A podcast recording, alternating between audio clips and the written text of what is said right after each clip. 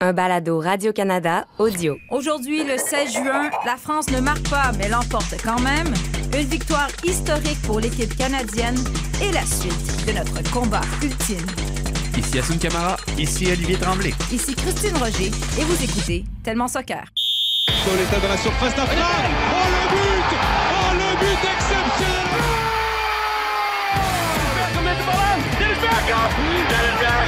Beautiful magisterial Barcelona When the seagull follows the trawler. It's Shabalala Goal Bafana Bafana Pirlo ancora Pirlo di tetto Pirlo Cody flickare Rangistic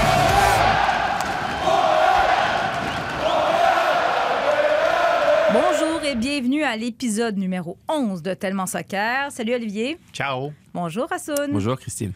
On va débuter évidemment en parlant de l'Euro. Assoun, la semaine dernière, tu nous disais que selon toi, c'était la meilleure compétition parce que tout de suite, on avait des matchs en levant. Et je pense que tu avais raison. On a eu d'excellents matchs. On a eu des surprises aussi. raison, bien. Pas toujours, je te le prouverai Pas éventuellement. Exact. Mais là, je pense qu'on n'a on n'a pas le choix de commencer par le groupe de la mort. Euh, le duel France-Allemagne. Le premier match n'est pas décisif, mais il est toujours important. D'entrée de jeu, je disais que bon, la France n'avait pas marqué, mais a gagné quand même. Une victoire de 1 à 0 grâce, grâce à un but contre son camp. Euh, Benzema même avait marqué, Exactement. mais finalement, c'était hors jeu. Bon, victoire. Euh, on a vu pourquoi tout le monde dit, ou presque, sauf Olivier, que la France est dangereuse. Mais on là, déforme, on juste un petit peu mes propos. Es-tu convaincu, Assoun? Parce que, bon, tu, me- on sait- tu me dis une victoire, c'est une victoire, mais quand même, ça aurait pu finir 0-0 si l'Allemagne n'avait pas marqué contre son camp. Oui, si on le voit euh, sous ce spectre-là, bien entendu, euh, c'est un but contre, euh, contre son camp.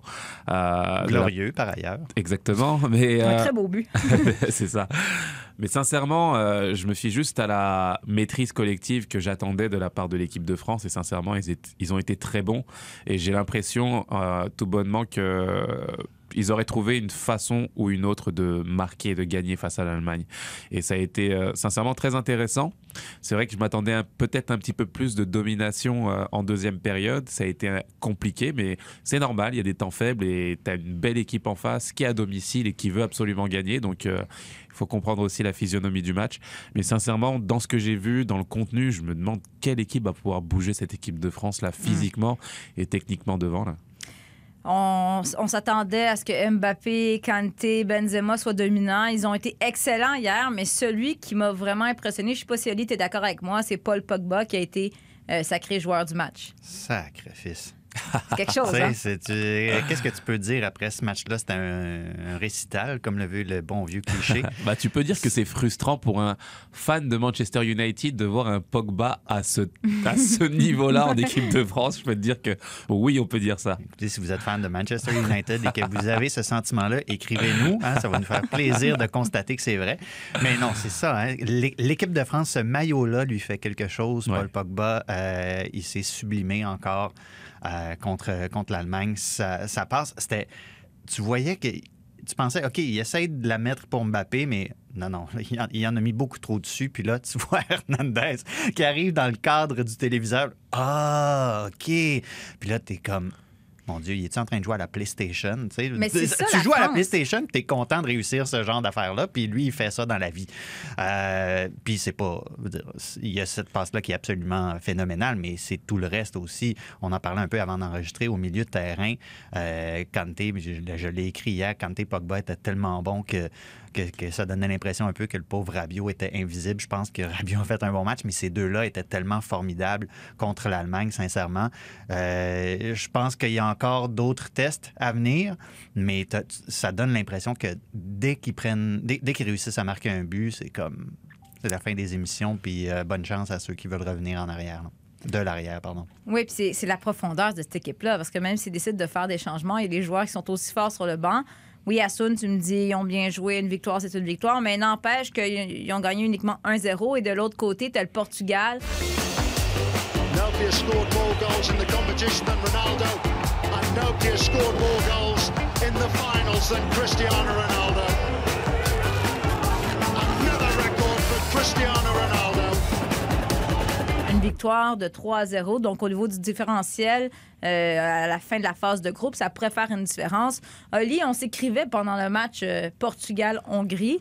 Euh, ceux qui n'ont pas vu le match, oui, c'est 3-0, mais je pense qu'on peut dire que, que ça ne représente pas du tout l'allure qu'a eu euh, cette rencontre. C'est tellement cruel. C'est- c'est- Ce jeu-là peut être tellement cruel des fois. Je pense pas que 3-0 reflète du tout la physionomie du match.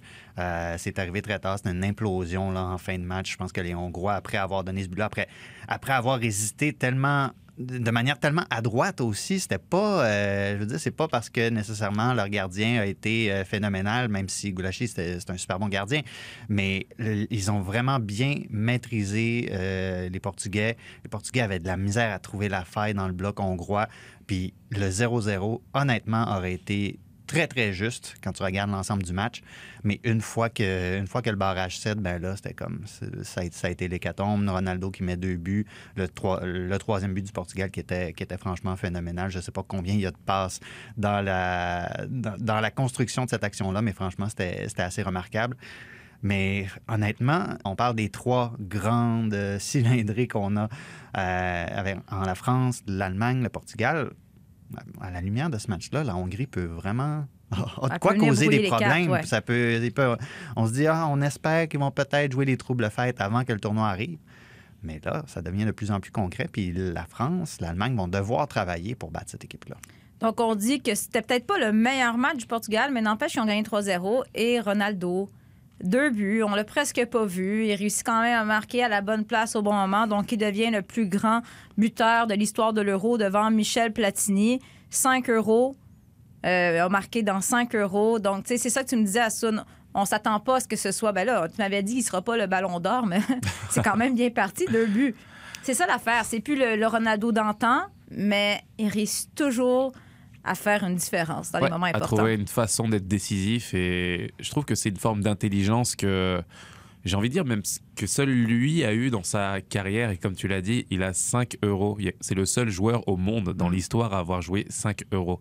Euh, c'est le meilleur buteur de la compétition. Euh, c'est un joueur qui, qui se renouvelle à chaque fois et, et- et qui, euh, dans l'analyse de sa carrière, m'éblouit le plus dans sa façon de s'adapter. Mm. Cristiano, on l'a connu virevoltant façon Neymar à 18 ans. Il était incroyable techniquement et on le critiquait justement pour être un petit peu individualiste.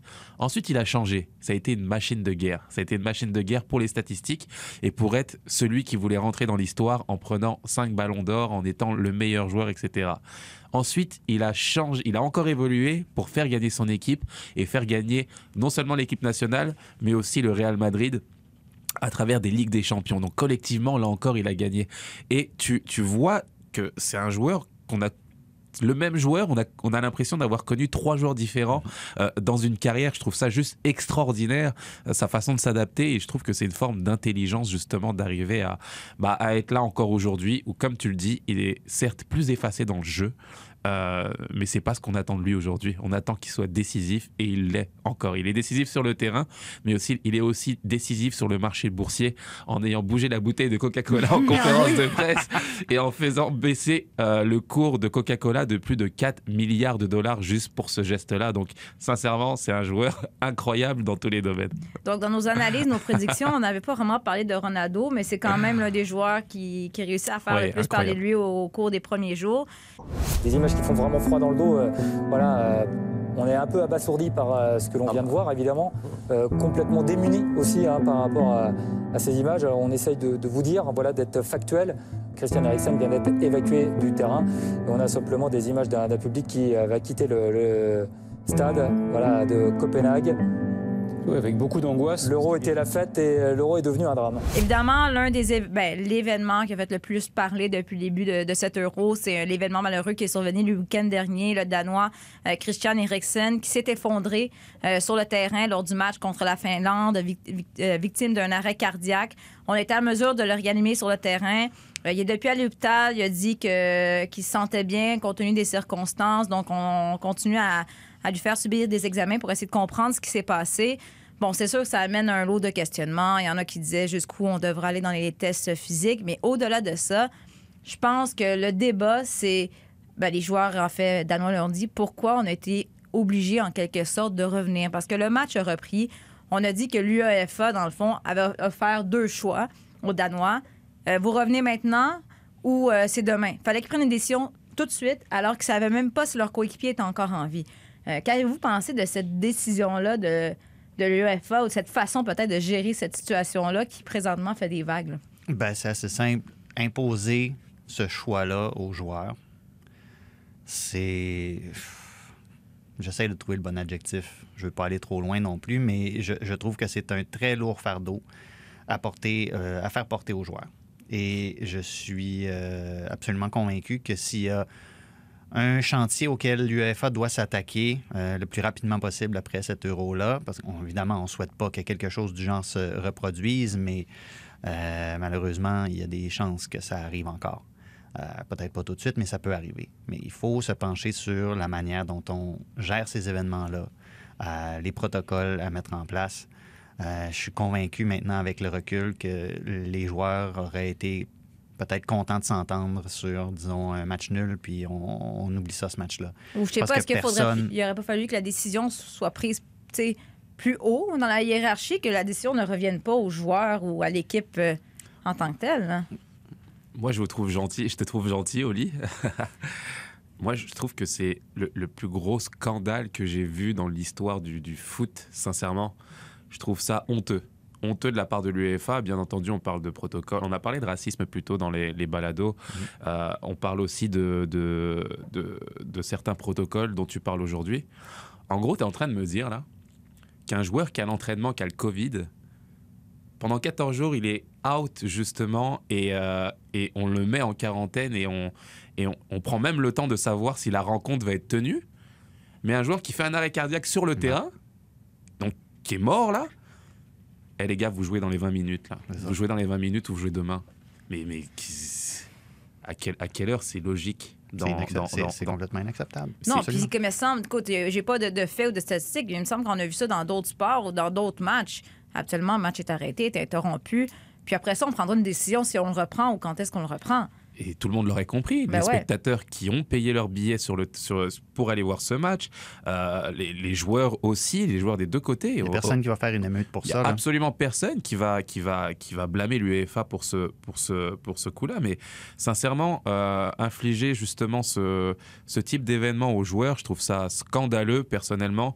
Euh, le résultat final est bien entendu, euh, qu'on le veuille ou non, il y a une influence sur le résultat final, que ce soit pour, une équipe ou pour une autre. Euh, et et c'est très compliqué à gérer des émotions à ce niveau-là quand tu sais que ton, ton coéquipier, et tu sais même pas s'il est, s'il est vivant, s'il va, s'il va, s'il va se réveiller, s'il est mort, s'il est parti.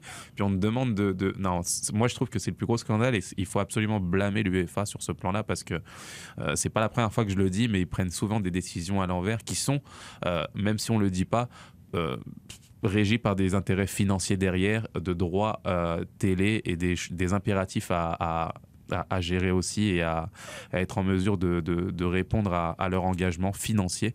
Donc, euh, non, pour moi, c'est un scandale. C'est ça, qui est, c'est ça qui est triste aussi, tu sais, dans, dans les minutes qui ont suivi cet événement-là, puis après ça, l'incertitude qui régnait, qui s'est vraiment dit, moi, je pense que, je pense que l'UEFA va, va faire qu'est-ce qu'il faut. Est-ce que quelqu'un a pensé que quelqu'un prendrait la bonne décision à un moment donné? La feuille de route des instances dirigeantes du soccer international est tellement médiocre. Mais oui, mais Tu sais, et- c'est- tellement vrai ce que tu dis. Et je- euh, sincèrement, là, ben, Paul Evra, mon meilleur ami avec qui je regardais le match, euh, en est témoin. Mais il m'a dit ah bah c'est bon le match va être décalé à la semaine prochaine ou annulé. Je, te, je lui ai répondu mais absolument pas. Le match il va se jouer aujourd'hui là Mais ou demain incroyable. je te le dis là. Il m'a dit mais non c'est pas possible. Je dis Paul je te le promets tu vas voir. Et, je trouve ça, oui, justement incroyable. Comme tu dis, Oli, on n'est même pas surpris justement par, cette rigidité, c'est ce type de décision qu'il faut absolument suivre, bah parce que c'est comme ça que ça se passe. Et puis, euh, il n'y a rien à dire. Donc, euh, moi, je pense que à la fin, il faut arriver à se remettre en question parce que ça, il y a certaines décisions que je comprends pas dans, dans différents, dans différents aspects euh, sur lesquels s'engage l'UEFA. Et puis, il n'y a aucune excuse parce que ça, c'est même pas un truc avec des. Ben, le facteur externe, dirons-nous, c'est que l'événement se produise. Mais tu sais, c'est pas. ben, On n'a pas de, de supporters à gérer nécessairement. Euh, on sait que les gens vont comprendre. Il n'y a pas de.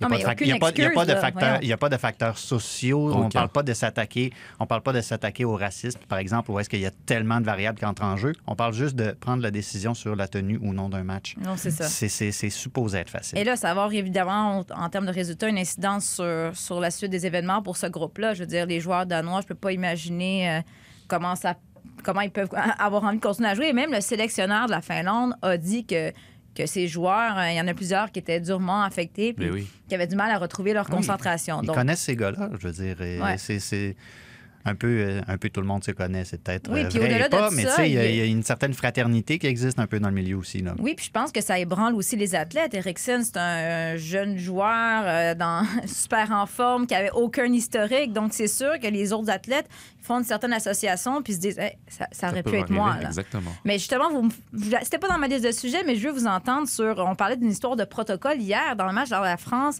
et l'Allemagne. Pavard, qui, euh, bon, qui a un choc, non seulement se frapper au visage, mais on voit très bien à la reprise, il tombe sur le sol et on voit son visage qui frappe le- la pelouse et il a presque l'air inanimé pendant quelques secondes. Oui, c'est vrai, j'ai pris un sacré choc. Euh, J'étais un peu KO pendant 10-15 secondes, mais après, euh, voilà, ça allait de mieux en mieux. Mais c'est vrai qu'on est tombé sur une très bonne équipe euh, d'Allemagne qui a eu la possession. Et quelques secondes après, pas de problème, on le renvoie sur le terrain. Est-ce que c'est moi ou ça n'a aucun bon sens? C'est des choses qu'on ne verrait pas aux États-Unis, j'ai l'impression, en MLS en tout cas, c'est sûr, mais c'est vrai que ça a été. euh, euh, ça, a été, euh, ça a été compliqué de, de voir ces images, de voir euh, un joueur subir un, un- un chaos, tout simplement. Il, était Il KO. l'a dit après. Il l'a dit. J'étais KO plus. pendant. Euh, ouais. je, je me souviens plus combien de temps. Il a dit 15-20 secondes, certains. là. Il savait plus où il était et c'est vrai que je m'attendais à ce qu'il sorte. Je pense vraiment, pour le coup, là, que Pavard a, a voulu rester, a voulu rester, a insisté pour rester. Euh, Est-ce qu'on a la force euh, au niveau des institutions et de l'organisation d'équipe pour dire non aux joueurs? On a vu l'image, tu ne peux pas jouer. Je pense que c'est une question là encore de d'habitude qu'on n'a pas assez en Europe à mes yeux. Sincèrement, les commotions, on n'en parle absolument pas, on n'en parle pas assez en tout cas. C'est pas encore dans l'habitude et dans le dans, dans, dans, dans, les coutumes, malheureusement, j'ai envie de dire. C'est pas dans les mœurs. Et un joueur KO qui se relève et qui repart, bah, c'est des choses qu'on verra plus là-bas qu'ici euh, en Amérique Mais du Nord. J'ai dit protocole, mais là, il n'y a même pas eu de protocole, Oli. Là, Non. le- Je veux dire, Un peu d'eau froide, allez. Non, mais c'est vraiment ça. T'as vu les coups de pied qui sont arrivés, ils ont jeté une, Ah ouais, c'est ça. ils ont jeté ça, un truc dans le cou Le et c'est meilleur remède miracle depuis le sirop Lambert. C'est ça. Ça et la bombe sur et la bombe pour refroidir. Mais écoute, oui, c'est, c'est, j'espère que ce sera un cap sur lequel on se penchera du côté de l'UEFA, là encore, pour en discuter et pour voir si, euh, s'il ne faut pas protéger davantage euh, les joueurs à ce niveau-là. J'ai pu, j'ai pu entendre après coup, parce que je regardais pas sur ce réseau-là, évidemment, mais Taylor Twellman, l'analyste euh, de ESPN, Oui. qui est un, un très grand défenseur de la cause, parce que lui aussi, il a, il a subi Subi des beaucoup commotions, de ouais. commotions cérébrales, puis il a pas, je pense qu'il a passé euh, plusieurs minutes après les faits à, à regarder comment Pavard réagissait sur le terrain, puis Ouais. Le délai de réaction n'était pas le même. Il se faisait du sang de cochon pour lui, il était très inquiet, puis J'espère justement qu'il y, a des- il y a des gens comme un, un Twelman, on peut, on peut être d'accord ou non, est-ce que c'est un, bon analyste ou pas, mais sur, ce, sur ces trucs-là, je pense qu'il est très engagé, très pertinent, et j'ose espérer y a des, que ça va continuer euh, de- On va continuer à en parler Mhm. après, euh, dans, les, dans les prochains jours, les prochaines semaines de ce qui est arrivé à Pavard, parce qu'honnêtement, ça devrait être un autre grand signal d'alarme pour euh, faire attention à tout ça. Et on va voir s'il va être présent euh, lors de- du prochain entraînement et du prochain match. Euh, rapidement, les gars, si je vous demande jusqu'ici votre plus beau moment à 7 euros. Bon, Assun, tu vas me dire la victoire de la France. hein. C'est facile, hein, c'est facile pour moi. Ouais, mais le- la victoire, ouais, la victoire de la France. euh, et j'ai envie de dire plus précisément le but refusé de Benzema. Donc, Ah ouais, j'ai préféré c'est celui de Mbappé, moi. Exactement. J'ai préféré celui de Mbappé. Je sais que Benzema, je veux dire, ça vient chercher les émotions, là, mais Mbappé, Celui c'était d'Mbappé était phénoménal. Franchement, son Ouais. enroulé pied droit, magnifique. Mais c'est vrai que Benzema, j'ai. Ah non, il fallait me voir. là. J'ai fêté le but comme si c'était sais, le retour enfin Ben- de Benzema validé par ce but-là.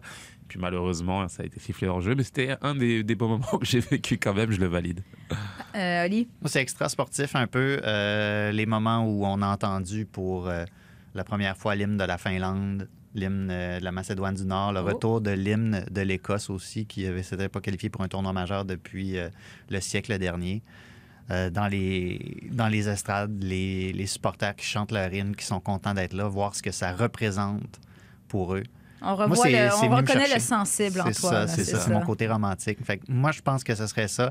Puis on en a parlé aussi, les supporters de la Finlande et, de la, et, et du Danemark qui, qui, qui communient après, euh, qui, qui scandent le nom de Christian Eriksen. Ouais. C'est des moments extra-sportifs, mais je pense que ça, ça traduit bien ce que représente ce tournoi-là pour bien des gens. Je pensais que tu allais parler du, du, du parachutiste de Greenpeace qui s'est écroulé sur la, sur la Ça, je de sais pas si c'est le plus C'est vrai beau que c'est ma moment. plus grande mais déception, ça. OK, mais votre plus belle surprise jusqu'ici? Qu'est-ce que vous avez le plus surpris? Est-ce qu'il y a une équipe, un joueur en particulier qui vous a surpris? Euh, moi, j'ai été très surpris par les Pays-Bas parce que je m'attendais pleinement à ce que Frank de Boer euh, scrape, euh, scrape le projet. Je veux dire, après Atlanta United, je, je- je suis vraiment pas convaincu par de Boer. Mais euh, à part le, le petit cinq minutes où est-ce que l'Ukraine, là, soudainement, commençait à, à faire du jeu, puis les, les Pays-Bas euh, semblaient plus dans leur assiette, honnêtement, j'ai été surpris par, euh, par la maîtrise de cette équipe-là. C'était... euh, impressionnant, d'autant plus que moi, une des affaires qui me dérange bien gros des Pays-Bas, c'est qu'ils sont jamais capables de défendre. Puis là, ils sont en train de produire des défenseurs, puis c'est intéressant de voir comment tout ça se développe. Alors, euh, ouais, je dirais que ça, c'est une de mes plus grandes surprises. Puis, bah, euh, Assoun. Ben, je- je- il m'a volé un petit peu mon. Ah, première fois, vous êtes d'accord ou Bah, presque? J'y vais plus en fait, peut-être pas avec les Pays-Bas, mais euh, moi je, je- je le trouve excellent bien sûr en termes de potentiel, mais euh, de voir De Jong à ce niveau-là, Mhm. en fait, pour moi c'est l'un des joueurs du tournoi avec le match qu'il nous a fait là. C'était à, à mes yeux une masterclass vraiment en termes de, de, de- de placement, en termes de, de possession de balle, en termes de, jeu tout simplement. Et je trouve que c'est un, c'est un joueur fabuleux, fabuleux quand il est à ce niveau-là et qu'il arrive justement à s'exprimer. J'ai adoré ce, ce- son match et puis, euh, et puis je pense que ouais, avec, euh, avec ce qu'ils essayent de mettre en place et avec ce joueur euh, à ce niveau-là et en espérant que Depay monte aussi un petit peu, je pense qu'ils peuvent aller loin aussi. Tu sais que c'est Wijnaldum qui le fait jouer, hein? Exactement. Légende de Newcastle. C'est vrai, c'est vrai. Bon, bon, bon. Votre plus grande déception, on n'a pas parlé beaucoup de l'Espagne. hein, Ben, je sais Ben là, pas. je vais laisser Hassoun commencer parce que moi, je m'en suis préparé deux, fait que comme Ah, ça, je prendrai t'as- l'autre. Ouais, t'as au beaucoup de déceptions. Toi, ta plus grande déception, Assoun? Bah, tu vas avec l'Espagne, je peux développer dessus, mais euh, c'est vrai que euh, je trouve que cette équipe euh, a du potentiel, du talent, mais écoute, il manque cruellement de caractère. Mhm. Tu, tu vois, j'ai regardé un petit peu les revues de presse euh, en Espagne par rapport à la prestation qu'ils ont eue. Euh, c'est juste criant et incroyable de voir justement euh, non seulement bah, des, des- des- des légendes manquées comme Sergio Ramos ou d'autres, on le, on le sent là, que, que- qui manquait justement cette volonté de, d'aller forcer la décision et d'être encore plus imposant en termes de, de- de vécu et de caractère. Euh, mais surtout, euh, celui qui me déçoit le plus à travers ça, et c'était là où je voulais aller, c'est Luis Enrique, où j'ai l'impression qu'il a fait sa composition pour être la star de cette sélection. Euh, je comprends pas, je comprends pas la, la façon dont il joue, je comprends pas euh, même ses choix. Mettre Morata en, en, en neuf, pour moi, Morata n'est pas justement au niveau de cette équipe aujourd'hui.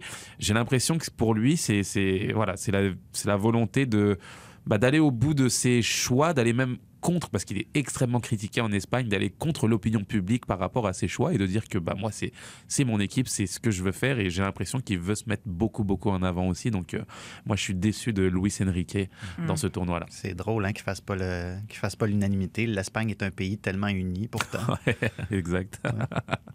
Oli, toi? Ben, as bouché, tu dois beaucoup de déceptions, mais. on est- on était d'accord sur l'Espagne, fait que je vais prendre mon autre, la Croatie. Ah, ouais. Euh, je sais que l'Angleterre a fait un, a fait un bon match, mais sincèrement, la Croatie, je me demande qu'est-ce qui les attend. Je suis pas convaincu. Euh, par cette, euh, parce que cette équipe-là a montré contre euh, l'Angleterre. J'ai l'impression qu'on en demande un peu trop à Modric. J'ai pas l'impression qu'il est dans un rôle qui lui sied si bien. À gauche, le pauvre Guardiol qui avait l'air d'être un- une pauvre biche sur l'autoroute qui voit des phares arriver parfois.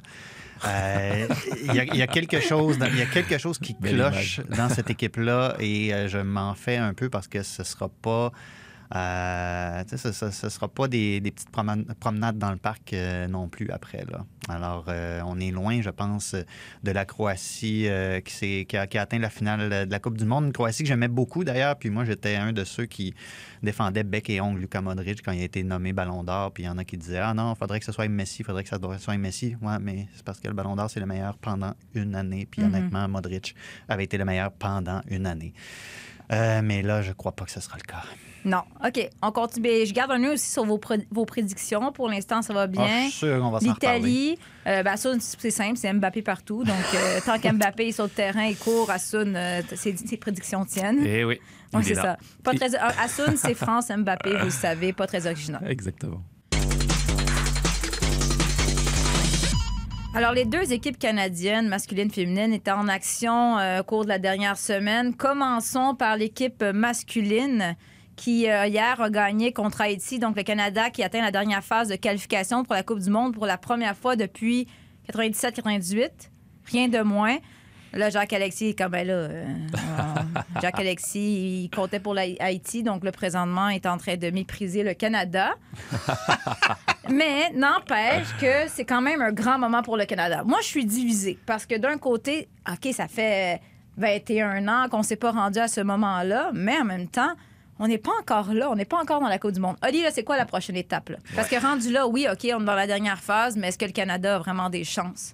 Ben, honnêtement, j'ai- l'impression que c'est peut-être à la portée du, euh, du Canada. Si, en tout cas, il y a encore des, des- des facteurs à régler. Là. Si- déjà, si le Canada pouvait venir jouer ici, ça serait.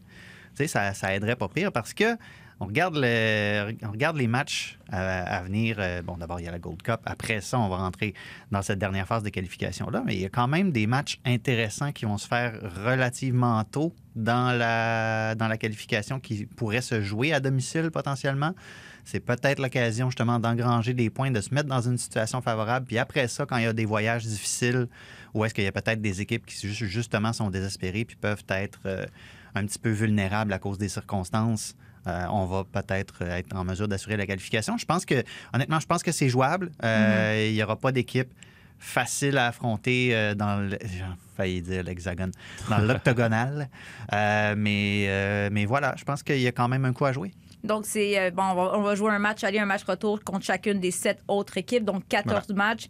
Les trois premières équipes, si je ne me trompe pas, vont avoir leur place à la Coupe du Monde. Ensuite, la quatrième position devra jouer un, Barrage. un, un match de barrage. Euh, moi, par exemple, en regardant cette équipe-là, on voit que c'est pas 100 à points, mais je ne me souviens pas. Je suis très vieille, là, non, mais je me souviens pas d'avoir vu le Canada faire preuve de réalisme. Non, je te niaise à ça. non, mais être capable de, être d'avoir au- autant de qualité à l'attaque, d'être capable de construire des jeux. Il me semble dans le passé, le Canada s'est réussi à compter un but, c'était Coup de pied arrêté coup ou de jeu pied plus arrêté direct. ou un- moi j'appelle ça un garbage goal, un retour, là, puis là ça, ça touche trois têtes puis ça Jeu rentre. très direct. Là finalement, ils sont capables de construire des beaux jeux et là on sent, il me semble qu'on on a atteint un autre niveau avec euh, Laren, David et, et Davies. Ben, c'est- c'est sûr, c'est sûr. Il faut donner des crédits justement à, à cette équipe, mais aussi aux joueurs qui amènent une plus-value. Comme tu l'as dit, tu l'as cité, quand tu as Davis dans ton équipe, euh, euh, Jonathan David, euh, des joueurs qui arrivent à, amener une plus-value en termes de, qualité, mais aussi d'expérience, parce qu'ils ils touchent le très très haut niveau en Europe. Donc forcément, ça contamine le reste d'un groupe, ça les tire vers le haut et ça leur donne envie finalement de, bah, de, de- prouver qu'ils peuvent être au niveau aussi. Donc c'est sûr que c'est positif. Et, et puis ça, ça, ça se retransmet aussi sur le terrain où on voit, comme tu l'as dit, euh, des phases de jeu que- qu'on avait peut-être moins l'habitude de voir par le passé. Mais j'ai envie de rester euh, quand même modéré et de, de- Voilà, il y avait une équipe modeste quand même en face, là, pour être tout à fait franc. Euh, à l'instar du deuxième but où le gardien est un petit peu douteux à mes yeux. Mais, mais écoute, euh, c'est c'est- c'est de bon augure quand même. Il faut se concentrer sur ce qu'ils sur ce qu'ils font, sur la progression qu'ils peuvent avoir. Et puis l'ambition, pour, pour répondre à ta première question. Il faut y croire, il faut y croire, il faut que si eux n'y croient pas, personne ne le fera pour eux à la, à la fin. Donc avoir des ambitions et vouloir absolument se, se qualifier et pas seulement participer à, à- à ces qualifications-là, bah, moi je, je souhaite vraiment qu'ils soient vraiment très très ambitieux et audacieux et de pas avoir de complexe d'infériorité face aux équipes qu'ils vont rencontrer. Ouais. Faut faire, puis, euh, faut, faut pas oublier que veux dire, le 2026, ça arrive vite. Là. Ça se passe en partie au Canada et souvent en qualification de la Coupe du Monde, le Canada, sans dire qu'on y va à reculons, mais on y croit plus ou moins. Ouais. Puis une équipe qui va accueillir une Coupe du Monde en 2026, tu peux pas accueillir une Coupe du Monde à reculons. Mhm. Tu peux pas accueillir une Coupe du Monde avec cette mentalité-là. Si on peut justement établir, je pense qu'on est en train de le faire, cette culture-là où est-ce qu'on y croit à tout prix, ça peut faire des, ça peut faire des trucs intéressants pour l'avenir. Ouais. Si- parce que honnêtement, par le passé, justement, des matchs contre Haïti, même en se disant, ouais, bon, il y a quatre gars qui n'ont pas pu passer la frontière, on, quand, les, On quand les circonstances étaient les plus nébuleuses possibles, il me semble que c'est là qu'on trébuchait. Hmm. Là, on est en train d'essayer de mettre ça au rencard, ne plus être cette équipe-là qui est, pardonnez-moi l'expression, mais jinxée des fois, on dirait. Puis là, on, se concentre sur être euh, l'équipe qui croit un peu plus. Euh, du côté des femmes, ben, il y avait deux matchs préparatoires en vue des Jeux de Tokyo en Espagne. Euh, un 0-0 contre la République tchèque. Beth Priestman n'était pas particulièrement heureuse. Ensuite, 0-0 contre le Brésil. On peut se dire que c'est relativement un bon résultat parce que le Brésil avait battu le Canada à la She Cup au début de l'année. Mais ça reste qu'ils n'ont pas marqué de but. Mais bon, on est encore dans un La France non plus, tu sais. oui, c'est ça. C'est encore dans un processus. Euh, je pense que ce qui est important à retenir pour les gens qui nous écoutent, ben, c'est que Bianca Saint-Georges a disputé ses premières minutes avec l'équipe nationale contre la République tchèque. Bianca Saint-Georges qui revient d'une euh, opération à un genou, qui n'avait pas eu de minutes avec euh, les Red Stars de Chicago. Euh, là, reste à voir si elle va faire partie euh, de l'équipe. Euh, Beth Priestman a dit qu'elle allait nommer euh, son, sa sélection au cours des dix prochains jours. Ça s'en vient vite. Ça s'en vient vite. Puis, tu sais, je me disais, Hum, Bianca Saint-Georges a très peu joué. Mais après ça, je me suis dit, si tu veux une joueuse là, que, qui va te démerder, excusez-moi le terme, mais qui va tout donner sur le terrain si tu lui donnes des minutes, mettons que tu as des blessures, tu sais que cette fille-là, elle va être prête peu importe la situation. Mais semble c'est le genre de joueuse que tu vas avoir dans, ton équipe pour aller aux Jeux Olympiques. Ouais, moi je pense que c'est justement le- le- l'argument principal qui fera qu'elle y sera à mes yeux. Euh, parce que c'est ça, tu as besoin bien entendu d'équipes, euh, de, joueuses qui, peuvent t'amener justement une plus-value euh, qualitative tout de suite, de, de- la fraîcheur, des buts, où tu sais que tu as l'assurance que, bah, que, que- que- que- qu'elles transmettent ce qu'elles ont fait dans le, dans le, le- le cours passé dans la compétition. Mais tu as aussi besoin de joueurs de caractère La qui... hargne, là, tu sais, tantôt, tu parlais de l'Espagne, ce qui manquait, là. Oui, C'est oui, ça. et, et je vais Avec Bianca Saint-Georges, j'aurais gagné, je pense. non, mais c'est ça, mais je la, je la comparais à un Olivier Giroud en, en équipe de France, où tu sais, qui n'a pas spécialement joué, il n'a pas spécialement joué cette année, mais Didier Deschamps sait qu'il peut lui apporter quelque chose en termes d'état d'esprit, non seulement sur le terrain, mais aussi dans le groupe où tu sais que le gars va absolument rien lâcher. Bah, pour Saint-Georges, c'est un petit peu la même chose, je le, comp- je le, je le- je le vois comme ça. Euh, elle a justement ce caractère-là, ce chien, entre guillemets, pour aller, pour, pour monter justement la persévérance qu'elle a. Et, et- et ça peut aider un groupe à aller de l'avant, même si on a encore des interstitudes par rapport à, à sa forme en tant que telle. Toi, Ali, tu penses que- qu'elle fera partie de l'équipe ou. euh, Alors, je pense qu'elle fera partie de l'équipe. Je ne sais Ouais. pas si je suis prêt à me commettre à ce point-là, mais sincèrement, je pense que je pense aussi que ce serait un atout pour, euh, pour Beth Friesman, d'autant plus que Bianca, ça fait. dire, Elle n'a pas l'habitude de jouer à ce poste-là, mais si le Canada, on n'espère pas, mais tu sais, ça, va être des, ça pourrait être des Jeux olympiques un peu compliqués, un peu inusités. Tu te retrouves avec une crise en défense centrale. Au pire du pire, Bianca peut dépanner là. C'est une Ouais. joueuse qui peut jouer à peu près tous les postes. C'était euh, une cette- attaquante, puis elle est devenue finalement euh, au niveau. euh, elle m'a dit, je pense, U17 avec les équipes ça. canadiennes. C'est là qu'elle a changé en défense, que C'est polyvalence. Puis elle peut jouer, c'est ça, elle peut jouer, elle peut jouer euh, arrière central, arrière latéral. Mhm. Fait que c'est un, ça peut être un atout, mais c'est ça. Le fait qu'elle ait joué peu, je sais pas si c'est un risque que Beth Priestman, même si je pense qu'elle aime beaucoup Bianca, je sais pas si c'est un risque qu'elle est prête à prendre. On, on On va va le voir. savoir assez vite, de toute façon, dans les dix prochains jours. Ouais, c'est un risque à prendre. Disons que c'est sûr que le timing de sa blessure, c'est- pas excellent. Donc, on va savoir ça, comme on l'a dit, au cours de la prochaine semaine. Puis le premier match du Canada devrait avoir lieu le 21 juillet contre le Japon. Décide de faire un balado un peu plus long parce que la semaine passée, on a fait un premier combat ultime entre Olivier et Assun pour savoir si vous connaissez bien votre euro. Et vous étiez tellement quand même bon. On a fini tous les deux en sang, mais Ouais, personne ça. victorieux. Je me suis dit, il faut faire une deuxième édition. Ça On est prêt? Vamos. Euh, non, je suis pas prêt, mais c'est correct. OK. J'ai mis moins de questions sur la France pour qu'Olivier Ah. se sente moins diminué. Voilà. C'est bon, je vais perdre. Première question. Je suis allemand. J'ai dû rater l'Euro 2016 en raison d'une blessure et j'ai tenté de mordre un adversaire lors du match contre la France de mardi. Qui suis-je? Rudiger. Oui. Je n'étais pas capable de dire son nom, je riais, ça va pas bien. I got it. OK. Question pour notre producteur Jacques-Alexis. Est-ce que t'as entendu, Jacques-Alexis? Je vais pas perdre ma job, fait que c'est pour ça que je fais ça. En 2016, la surprenante Suisse, je dis juste surprenante pour en mettre, se rend en ronde des 16 avant de perdre au tir de pénalité. Qui était son adversaire lors de ce match? Est-ce que c'est A, la France, B, la Pologne, C, l'Italie ou D, la Belgique? Tu, tu. Alors là, je laisse Oli commencer parce que je me, je me commets à chaque fois euh, dans les, les premières réponses la semaine dernière. Puis il a, il a Jacques-Alexis. plus que deux choix. Jacques, Jacques Alexis, le sais-tu sans, euh, sans aller sur Google? Et sur Google. Ouais, c'est ça. Moi- Moi, j'y vais avec la Pologne. Et elle avec la Belgique. Jacques Alexis, tu penses c'est quoi?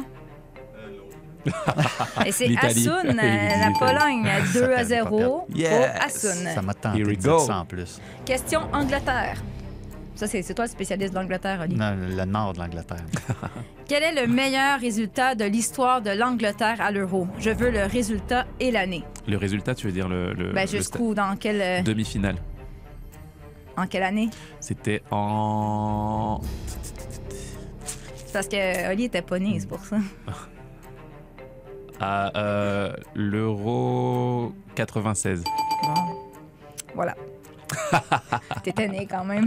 Ben là, Avec je peux pas travailler dans Avec- ces avec conditions-là. a- C'est encore. Non, mais on le dit, là, il a besoin de ça pour son estime. Tu lui donnes des chances, c'est correct. C'est des crédits. Avec oui, un Paul. Ga- Paul, Paul Gascoigne extraordinaire. Ben oui, j'allais dire Euro Euro-là. 96, puis là, tu dis, euh, t'es pas né. T'étais mêlé, hein? OK, question pour moi. Tu Avant- répondras. Non, mais là, j'ai la réponse, mais vous allez voir. Avant le début de l'Euro 2008, Fabio Cannavaro s'est blessé et a dû déclarer forfait. Qui a pris sa place comme capitaine pendant le tournoi? Est-ce que c'est A. Gianluigi Buffon, B. Andrea Pirlo, C. Alessandro Del Piero ou D. Luca Toni? Là, t'es bouffonne. Droit de réplique. Droit de réplique? Je vais avec Buffon aussi. Mais je vais dire droit de réplique, donc c'était pas bon. Ah, pardon? Ok, Qu'est-ce que tu dis, Jacques-Alexis? Ok. Non, c'était Alessandro Del Piero. Del Piero, capitaine. ah. Donc c'est moi qui ai le point. Ouais, allez, on, on- on le donne celui-ci. OK, question Danemark pour Asun. Oui. Parce que la semaine dernière, tu nous rappelais que le Danemark avait remporté l'Euro en 1992. Oui. Un Danois a fini en tête des buteurs du tournoi avec trois buts. Qui est-ce? Est-ce que c'est... Euh. Ah, vas-y, tu sais-tu? Laudrup. A. Henrik Larsson. B. Michael Laudrup. C. Brian Laudrup. Ou D. Morten Olsen. Ouais, Morten Olsen. Non. Jacques-Alexis? Bravo! Un point pour Jacques-Alexis. Fait que non, finalement... il mérite pas le point avec cette solution-là, c'est ça. Come on. Finalement, euh, tu- tu- on pensait que tu étais un fan du Danemark, mais pas tant que ça. J'étais pas... Il y avait deux Laudrup dans la, Bon. dans, dans la réponse. oui. mais Question France pour Olivier. Je t'assure, c'est une question Pierre. Quel défenseur a le plus de sélections en carrière avec les Bleus? Est-ce que c'est... Thuram. Je compte même plus les points, là, c'est juste pour le plaisir. Moi, j'en ai quatre, hein, je les compte pour moi. t'en fais pas. Quand je gagne, je les compte. Question, faire Portu- Question, Portu-. Ouais, question Portugal. Attends, je t'ai dit à un moment donné, il va y avoir d'autres thématiques. On va faire un quiz Ah, là, spécial super- Newcastle. C'est super ouvert, là, je c'est ça. Ça va, c'est correct. Qui est le deuxième meilleur buteur de l'histoire du Portugal après Ronaldo? Eusebio. Pouvez-vous mon plus parler en même temps, s'il vous plaît? Eusebio. Toi? Paoletta. Paoletta! Ah là là. 4 à 1. Hey, c'est une question Paris Saint-Germain, ça. Puis Assun l'a manqué. Ben oui, c'est grave. Lequel de ces pays n'a pas réussi à se qualifier pour l'Euro 2016? Est-ce que c'est A, la Pologne, B, la Suède ou C, les Pays-Bas? Pour, pour quel euro? 2016. Les Pays-Bas ont manqué ça, non? Ouais. Yes. 4-2. Ah là là C'est là là. chaud. En 2016, quel pays a mis fin aux espoirs de l'Espagne de gagner un troisième titre consécutif? Est-ce que c'est A, l'Italie, B, la France ou C, l'Allemagne? 2016. Euh, L'Allemagne. Droit de réplique. Ah. Ah là là Il là reste l'Italie ou la France? Ah bah là, Ça doit être la France. Et c'était l'Italie. Ah. L'Italie a gagné 2 à 0 en ronde des 16 euh, contre l'Espagne. On dirait que ça fait 15 ans de ça. Je suis d'accord avec toi. J'ai même plus le souvenir. C'est épouvantable. Pourquoi Zlatan Ibrahimovic n'est pas à l'Euro? Est-ce que c'est A, il est trop vieux à 39 ans? B, il a refusé d'y aller? C, il est blessé à un genou? Ou D, il a subi une commotion cérébrale? Blessé Le à un genou. Quoi? Le genou. Ben, c'est égalité. Fait que là, ça C'est fait, ça. ça fait 5 à 3. Moi, je suis à 5. Il reste une question. Question mathématique. Allez, allez. Mathématiques, sacrifice. Faut que je ris en partant, là. si l'on se fie à Wikipédia, Quel âge a Assun Camara 37 ans. quel âge avait Olivier Tremblay lorsqu'Assun Camara a marqué 3 buts à 8 ans à Noisy-le-Sec? Waouh. Sacrifice. Ok, c'est terminé, je Six sais même pas. Ben, je sais pas quel âge a ça, puis toi non plus. C'est un J'ai mystère. même pas de fiche Wikipédia. Faites-moi en une. puis je sais pas si je me fie à mon âge Wikipédia ou mon âge réel, là, du coup. Je- je sais même pas si t'as déjà marqué trois buts. compliqué. Puis je me demandais, je disais, attends, mais quel, de quel but t'aimes pas les temps plus Moi, marqué un but. euh, T'as marqué un but, je pense, une fois. Ça m'est arrivé.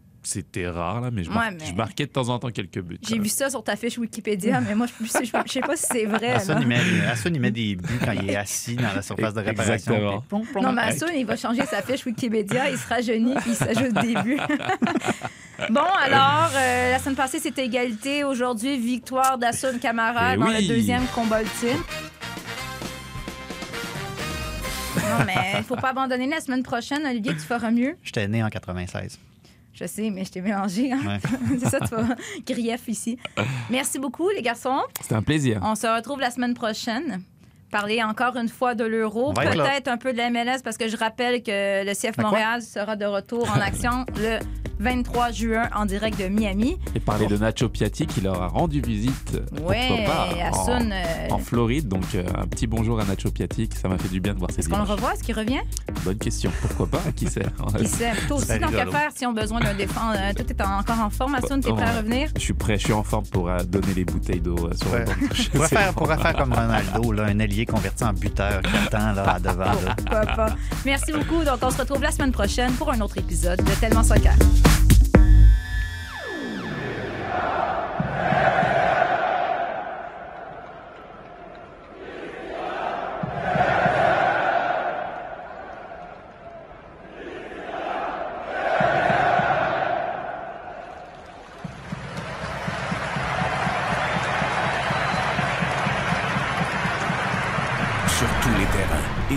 Vos appareils.